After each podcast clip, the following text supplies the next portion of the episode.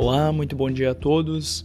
Aqui Daniel Boas, analista de macroeconomia do Banrisul, e você está ouvindo o Morning Call Banrisul Afinidade do dia 1 de junho. No exterior, o mês começa com pouco fôlego. Os índices futuros americanos perto da estabilidade, mesmo movimento percebido nas bolsas europeias. Esse leve avanço se dá apoiado pela reabertura chinesa, que deve ser a principal notícia do dia.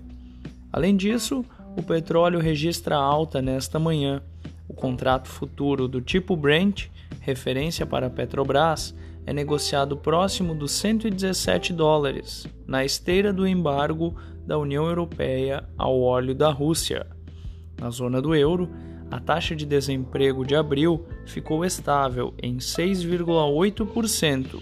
Já o PMI do setor industrial recuou ao menor nível em 18 meses, enquanto na Alemanha percebeu-se uma alta marginal do mesmo indicador. Na Ásia, as bolsas encerraram mistas a sessão desta quarta-feira, atentas ao movimento de queda nos Estados Unidos percebido ontem. Essas foram as principais notícias internacionais.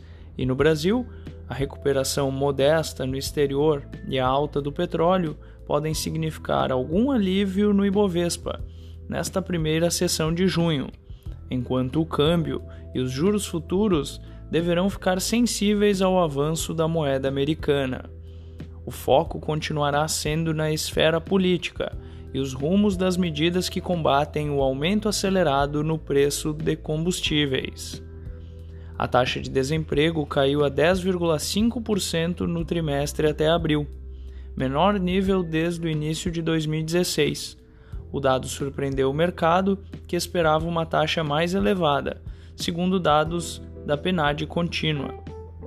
Sobre a inflação brasileira, o IPCS arrefeceu a 0,5% em maio, após alta de 1,08% em abril.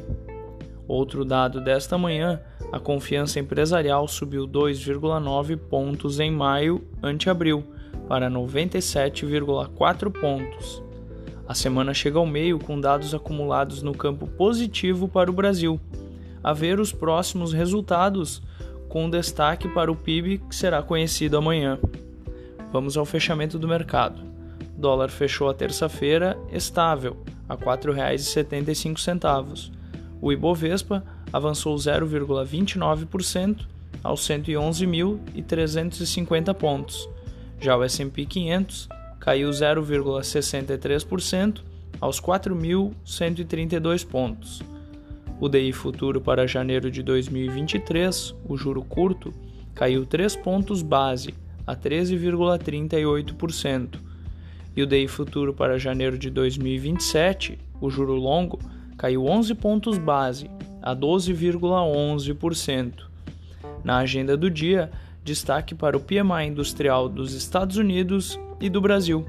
Além disso, nos Estados Unidos será conhecido o livro bege e por aqui teremos a balança comercial.